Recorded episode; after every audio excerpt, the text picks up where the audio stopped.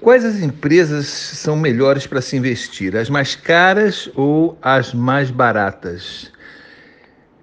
A grande questão aqui é, não é o preço das ações. É, muitos, geralmente quem faz esse tipo de pergunta são é, investidores que estão começando que dispõem de poucos recursos, né? Eles talvez se assustem com o preço de algumas ações mais caras. Mas o ser caro ou barato nunca é critério de escolha de uma ação.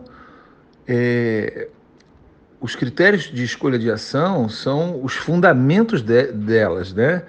A análise fundamentalista feita delas, que são é, ser uma boa empresa geradora de dividendos e proventos em geral, ser bem administrada, não ser uma empresa endividada, uma uma empresa que tenha um planejamento, uma estratégia de crescimento interessante e uma série de outros fatores, né? análise dos balanços, etc., é, do próprio setor que ela atua, é, que é feita pelos analistas e que, é, quando nós temos acesso a essas informações de quais são as boas empresas para se investir, é, em geral, nos é fornecida uma lista por analistas competentes, onde ali estão é, misturadas sempre boas empresas, teoricamente sempre boas empresas, dependendo da fonte de quem sejam esses analistas, se sejam confiáveis ou não.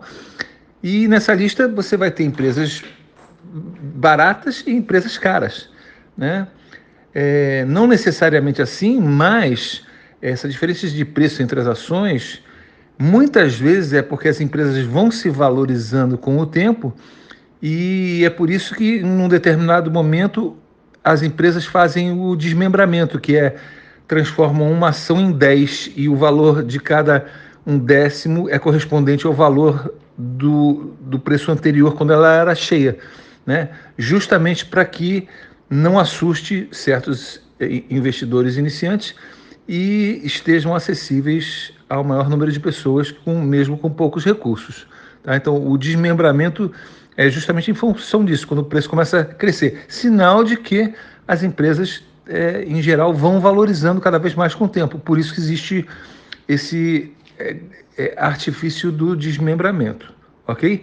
Então, não importa se é barato ou caro, importa se os fundamentos e princípios de, de que seja uma boa empresa, se eles existem ou não.